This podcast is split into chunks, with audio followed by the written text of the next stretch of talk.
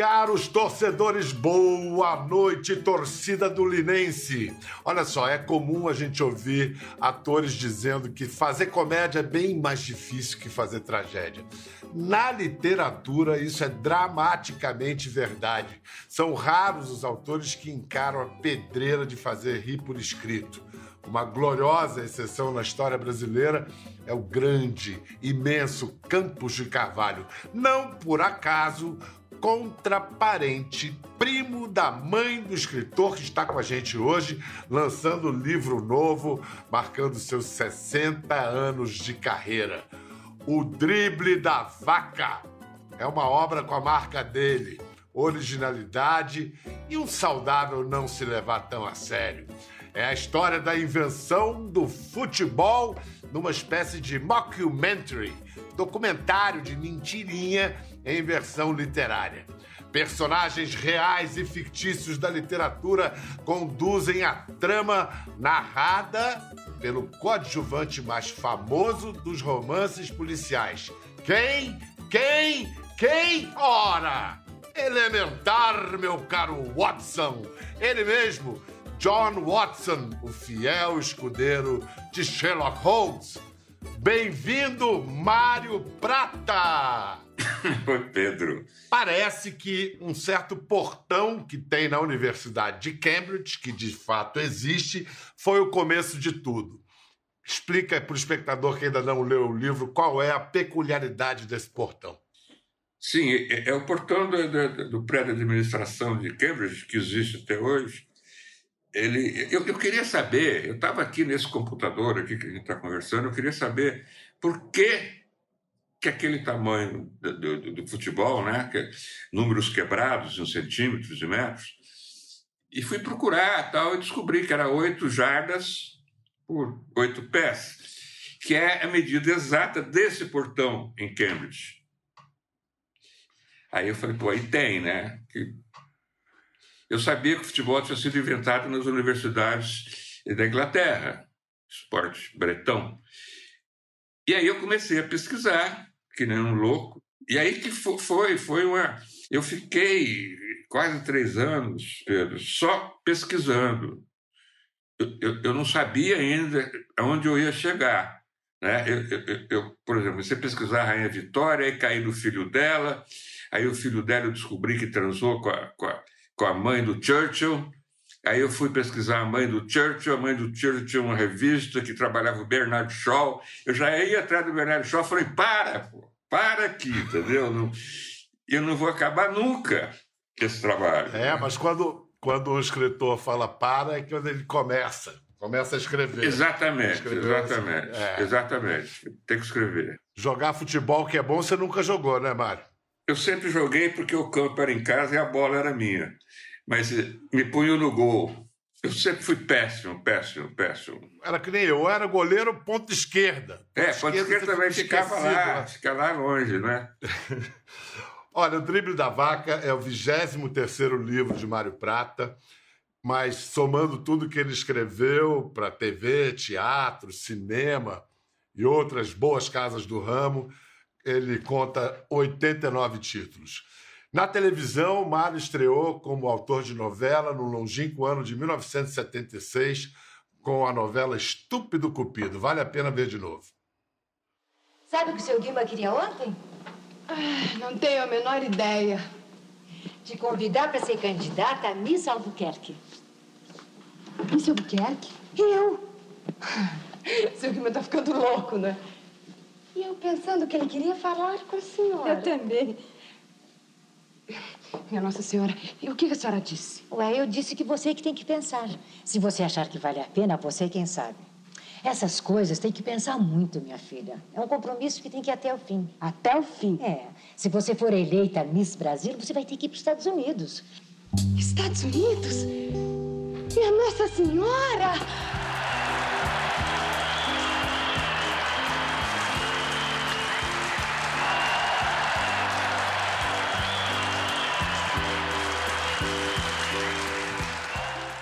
Engraçado ver uma novela que, na época, já era uma novela de época, né? Você não tinha nem 30 anos aí escrevendo Nada. essa novela, né, Mário? Não tinha. E essa cena que a gente viu ela sendo eleita Miss Brasil, a Françoise Furton, foi gravado no Maracanãzinho, lotado, lotado. Foi gravado lá com os locutores da época, com o júri da época, e eu falei na hora, ninguém sabia quem ia ganhar.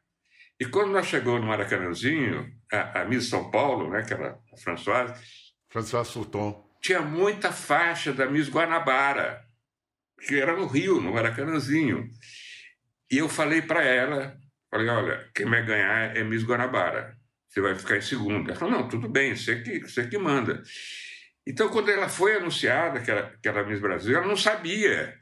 E ela se emocionou, ela teve um acesso de choro de Miss, sabe? Foi um negócio espantoso. Eu me lembrei disso agora, fiquei até com lágrimas nos olhos aqui dessa Caramba, surpresa. você fez uma pegadinha de autor que Foi. é para pegar a atriz. Foi. é, e- Foi.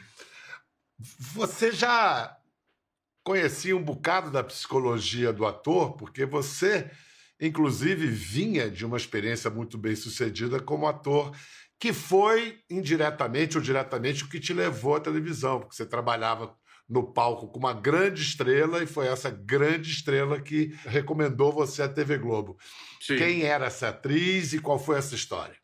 É, eu, eu estava fazendo uma peça de teatro com um elenco maravilhoso, que era uma família. O pai era o Sérgio, o Sérgio Mambert, a mãe era a Yara Amaral, o Enio Gonçalves era o namorado da minha irmã, eu e a minha irmã, que era a Regina Duarte. E a Regina, ela tinha uma incumbência, ela estava querendo quebrar aquele negócio de namoradinha do Brasil, né? Ela fazia uma prostituta né? nessa peça, essa minha irmã. Eu fiz uma, uma peça, não, um caso especial, e eu fiz que eu ficava todo dia no teatro durante três anos vendo aquela fila de fãs, que era uma coisa de, de enlouquecer, enlouquecer. Fila, com as meninas com álbum, vestidas igual a Regina, um negócio louco. Então fiz um caso verdade que era uma fã e uma estrela, e a, e a Regina fazia os dois papéis. Regina adorou, mandou para Globo. E para sorte minha, eu tenho muita sorte, Bial, muita sorte. Quem leu o negócio foi o Zembinski. Olha que. que... O Zembinski. Imagina, o grande Zembinski. Olha, aí o Zembinski adorou e falou para o pessoal da Globo: olha, a gente não pode fazer esse caso especial aqui, porque ele esculhamba com a- instituição fã. Mas contrata esse cara, que esse cara tem um diálogo maravilhoso. Blá, blá, blá.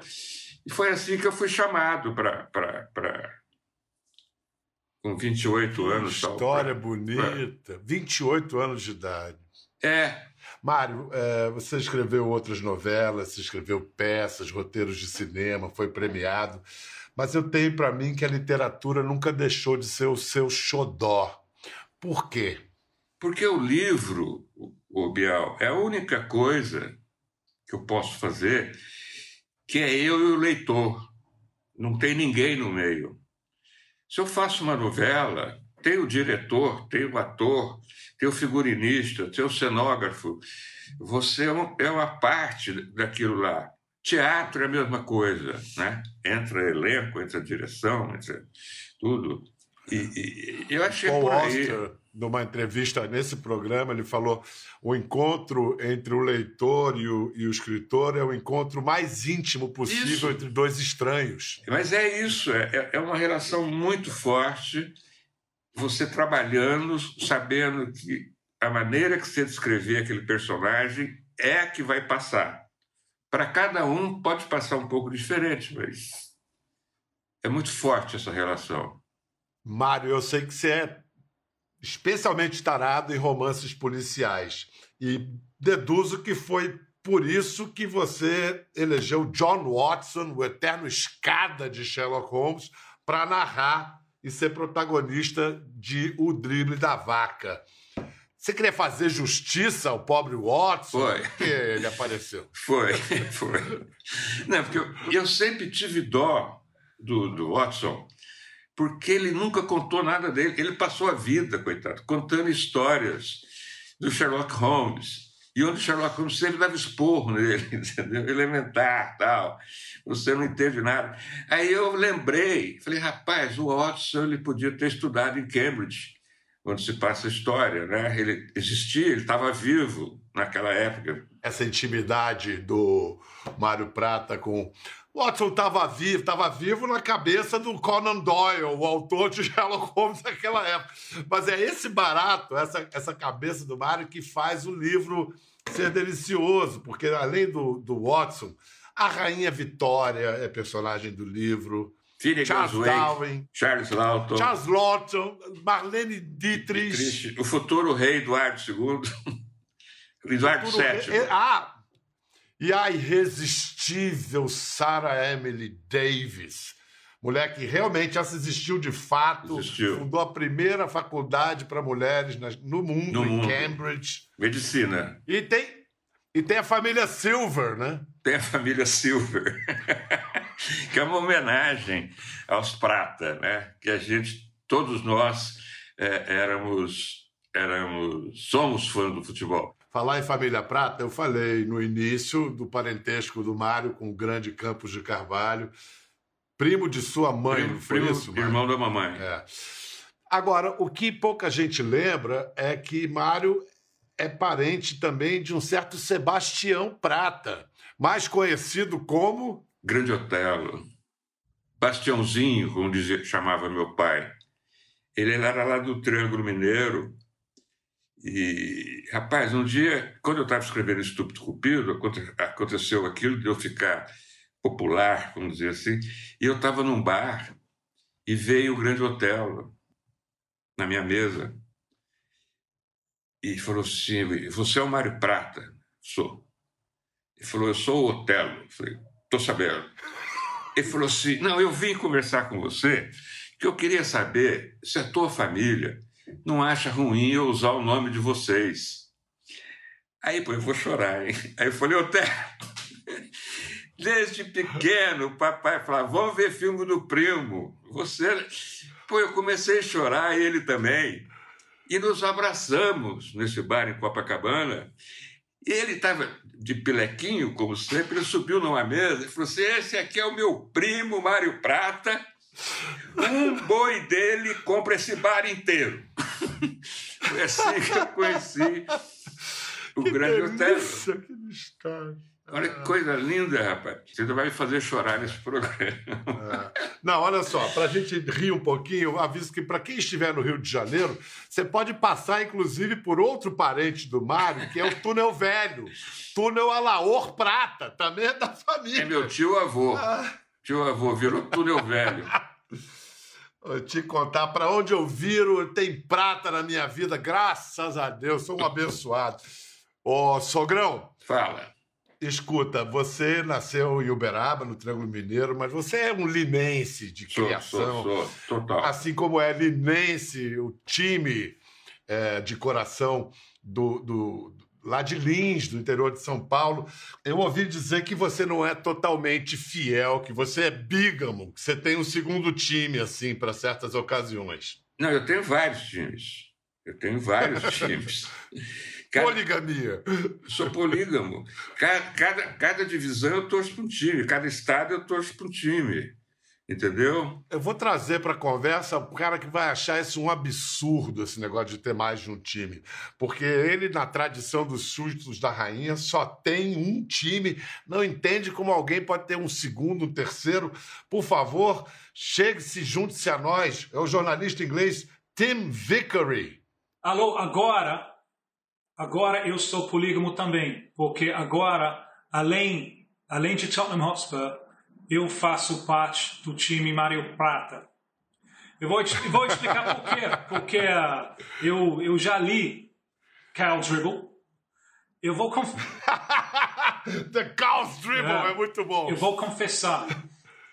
Eu pensava que não ia gostar. Explico por quê. Sabe aquele brasileiro que vai para fora, entra no hotel, recepcionista fala: Ah, Brasil, carnaval, sexo, Pelé, Amazônia e tal. É, é, é. Chega, chega. A gente sofre isso, não com carnaval, sexo e Pelé, mas com outras coisas, né? Então, abro o livro, ah, Família Real, ah, Chá das Cinco. Ah. Daqui a pouco ele, ele, ele, vai estar falando de, de castelos na Escócia, e Pink Floyd, Emerson, Lake and Palmer. Não estou nem aí. Tá? Então, eu já, eu já comecei mal disposto a não gostar do livro. Mas o livro me conquistou. Me conquistou muito. Por vários motivos. Eu acho que o principal é dá para perceber quanto o Mário se divertiu escrevendo. Né? O prazer é muito grande, ele, ele muito, inventando muito. personagens, colocando personagens juntos. Ninguém nunca na história brincou tanto com Cambridge United ou pelo menos com os iniciais de Cambridge United. Eu não quero levar seu programa lá embaixo, Biel, mas tem, tem, tem, tem esse, esse prazer de escrever, cheio de citações de Raymond Chandler, pelo único motivo possível, que ele quis, que, que são fantásticos. Então, tem um prazer muito grande que, ele, que Mário consegue passar, porque é uma brincadeira muito boa, não tem muito a ver com a história real. O futebol não foi inventado assim, né? O futebol cresceu organicamente, o desafio foi codificar as regras. Mas tem um lado muito sério nas entrelinhas. Muito sério na brincadeira nas entrelinhas, porque o Mário está escrevendo numa época na beira de modernidade, uma época onde está saindo de uma pandemia de cólera, né?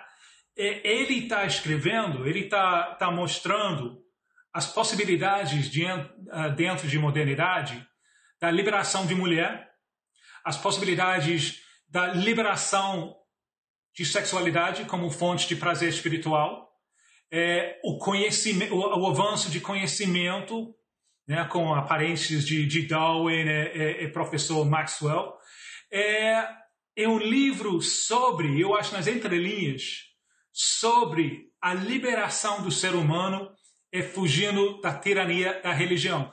Muito bonito, Tima, sua leitura. Exatamente, está tudo presente. E eu acrescentaria também esse esporte que começa na elite e que permite é, a ascensão das classes trabalhadoras para o esporte que acabam tomando conta e tornam o esporte mais popular do mundo. Mas olha, você falou e é verdade, muita coisa da cabeça desse maluco aí, desse adorável maluco. Mas tem fatos históricos absolutamente desconcertantes. Mário, explica pra gente que história foi essa que você encontrou de que a bola de futebol foi inventada por Leonardo da Vinci em 1509, quatro séculos antes do futebol. É, ele inventou o paraquedas também, quatro séculos antes do avião, né? Primeiro, queria agradecer ao Tim, porque o Tim foi, foi fundo na leitura. E quanto sobre a bola de futebol, é, eu fiquei impressionado com isso, porque eu, eu, eu trabalhei com um grupo aqui em, em, em Florianópolis de história infantil, fazendo roteirinho, roteirinho, para história infantil é roteirinho. E, e, tinha um cara que, que falou um dia que a bola era sobre bola, Ana Bolinha, aquele bichinho, que a bola era uma sucessão de, de, de, de, de, de, de equiláteros, de pentágonos, não sei o quê, né? E aí eu vim, vim para casa e comecei a pesquisar e descobri que Leonardo da Vinci, já com 54 anos, estava estudando trigonometria e o professor dele, Luca, não sei das quantas, que está no livro o nome, é, queria fazer a esfera perfeita, trigonometricamente, né? não cortando um pedacinho, colando para ver se ficava redondo. É uma equação trigonométrica a bola. E, e falou com, com o Leonardo: agora não estou conseguindo, estou tentando com triângulos equiláteros, não sei o que tal.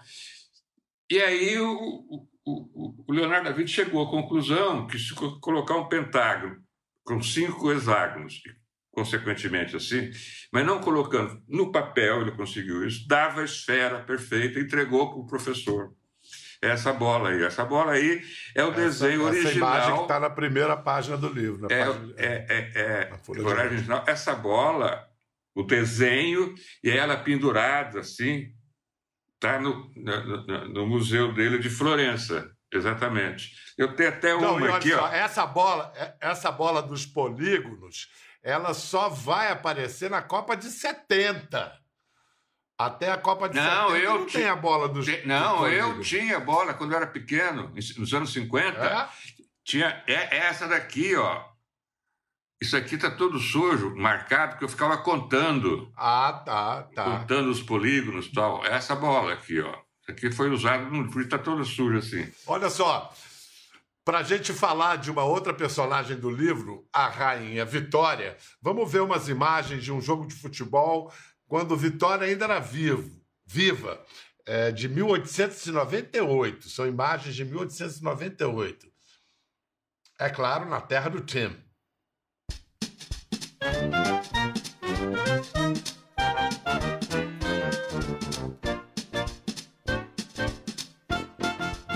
Ó, o goleirão ali chega a cruzar os braços ali. Olha lá o goleirão. Tranquilo, né?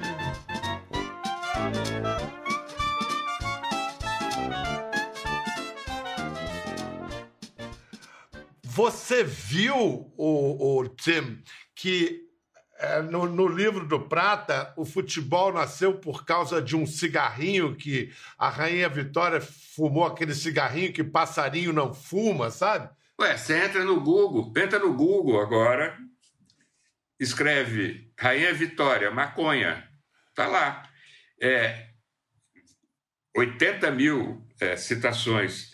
Ela tinha ela tinha cólicas menstruais muito violentas, muito violentas. E tinha um amigo hindu, fizeram até um filme recentemente do amigo hindu, que trazia da Índia, que ainda era uma colônia, é, maconha. Ela começou a fumar maconha e, segundo ela mesma, ficou muito boa.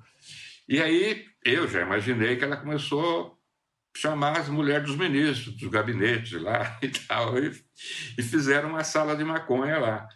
Mas ela usava maconha, isso eu não tenho dúvida. Qualquer um que está nos ouvindo ele pode procurar agora no Google.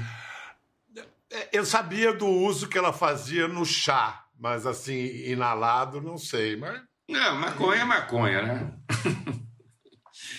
maconha Mr. É maconha. Vickery. Quem que você... É, esse filme eu acho que tem. Esse filme, olha, a ideia é essa. Esse livro eu acho que tem Exatamente, ele tem pegada para virar um, um, filme, talvez uma série. Você acha que quem está mais indicado para fazer isso, o Brasil, cinema brasileiro ou cinema inglês? Eu acho um, é uma visão muito muito brasileira, né? Então eu, eu acho que teria que ser teria que ser uma produção brasileira.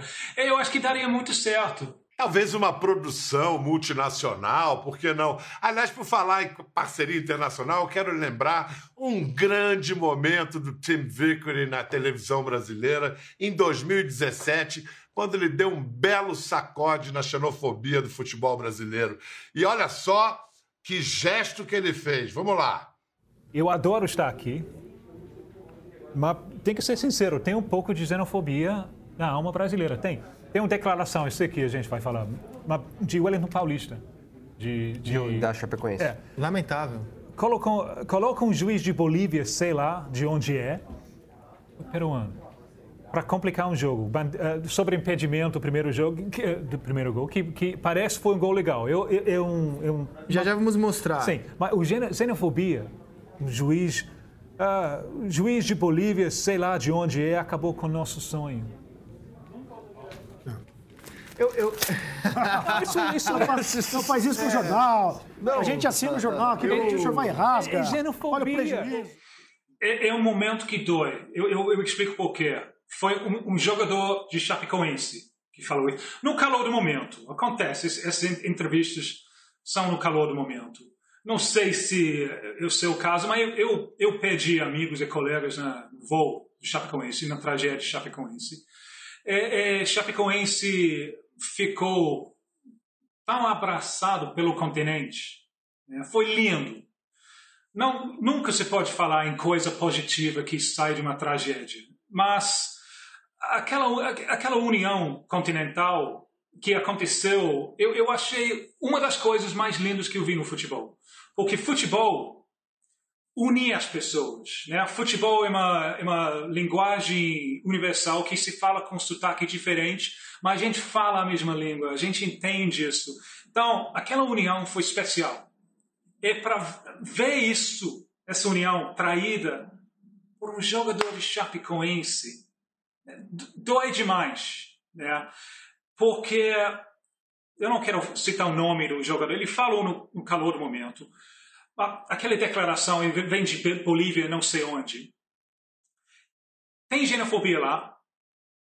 Também eu acho que tem racismo, né? porque tanto Bolívia quanto Peru né, tem um, um parcelo indígena muito forte na, na, na, na, população. Então, eu não sei onde xenofobia termina e racismo começa. É, então, foi é um momento vendo isso ainda me dói para pensar que as pessoas são capazes de, de pensar assim. Mas eu te agradeço, Tim, porque eu acho oportuno e generoso da sua parte Mas só, falar só pra, disso. Só, a gente tem, tem uma é coisa importante a gente. Uma coisa importante que eu gostaria de frisar. Quando eu, eu faço coisas assim, na insignificância da minha opinião, eu nunca estou falando que meu país é melhor do que o seu país. Nunca. Porque a história do meu país é muito mais nocivo do que, nocivo do que a história da, do seu país é, a gente tem muitos problemas de xenofobia e racismo lá. Então, que eu deixo claro, eu não sou uma porta-voz para a terra de família real, castelos na Escócia, chá de cinco e rock progressivo. Mas um bom pint of lager, por que não? Só para ainda falar dessa coisa das nacionalidades, Tim, você acha, você prevê que tipo de reação dos ingleses? Eles vão pegar a piada do livro ou será pode ser lost in translation, perdido na tradução? Sim, é, é, é escrito para uma audiência brasileira, né? O Mário, ele, quando eu imagino, né, quando ele ele está lá batendo, ele, ele, ele tem uma, ideia de quem é a audiência. Então, tra, traduzir e trair, né? Tu pode colocar isso em inglês, pode chamar ele de Kyle Dribble. Obviamente, alguma coisa vai, vai, vai sair perdido, mas é tão bom que ainda vai ter conteúdo. Né? É como eu falei antes, eu acho que tem tanta coisa lá saindo de uma pandemia que é muito atual para hoje, hoje em dia, que qualquer um pode desfrutar. A minha literatura é muito ligada ao Brasil, né? É, eu escrevi até dicionário português, português e tal. Mas esse livro é o primeiro livro que eu acho que pode ser lançado lá fora como curiosidade, digamos assim. Isso que você futebol, falou. Futebol costuma viajar bem, é verdade. Tim, Tim Vickery, muito obrigado pela sua participação. Queria agradecer muito também ao Mário Prata, avisar que o Drible da Vaca já está à venda nas melhores casas do ramo. E eu queria terminar fazendo uma pergunta para o vovô Bebé. Vovô Bebé, o que, que você tem a dizer pro autor Mário Prata, que chegou a 60, não, 61 anos de escrita, de carreira?